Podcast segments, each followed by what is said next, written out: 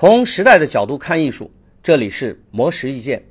阿来是当代藏族作家，凭借作品《尘埃落定》成为茅盾文学奖史上最年轻的获奖者，还曾在2015年获得诺贝尔文学奖提名。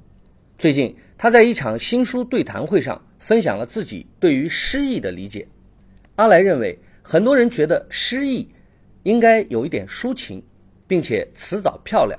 但其实这是一种曲解。小说中要求的语言美主要有三大原则，即准确、凝练、生动。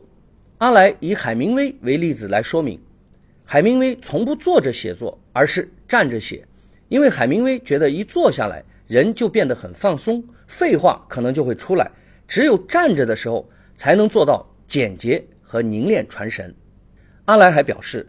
诗意的形成和我们的语言系统也有关系，因为从《诗经》时代开始，很多词语的文学表达就已经产生了，使之具有某种象征意义。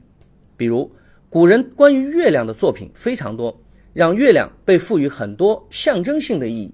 所以，当我们描写月亮的时候，就会产生很多联想。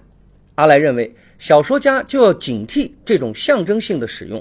如果它符合自己创作真正想要表达，当然可以加强它；反之，就要另外小心处理。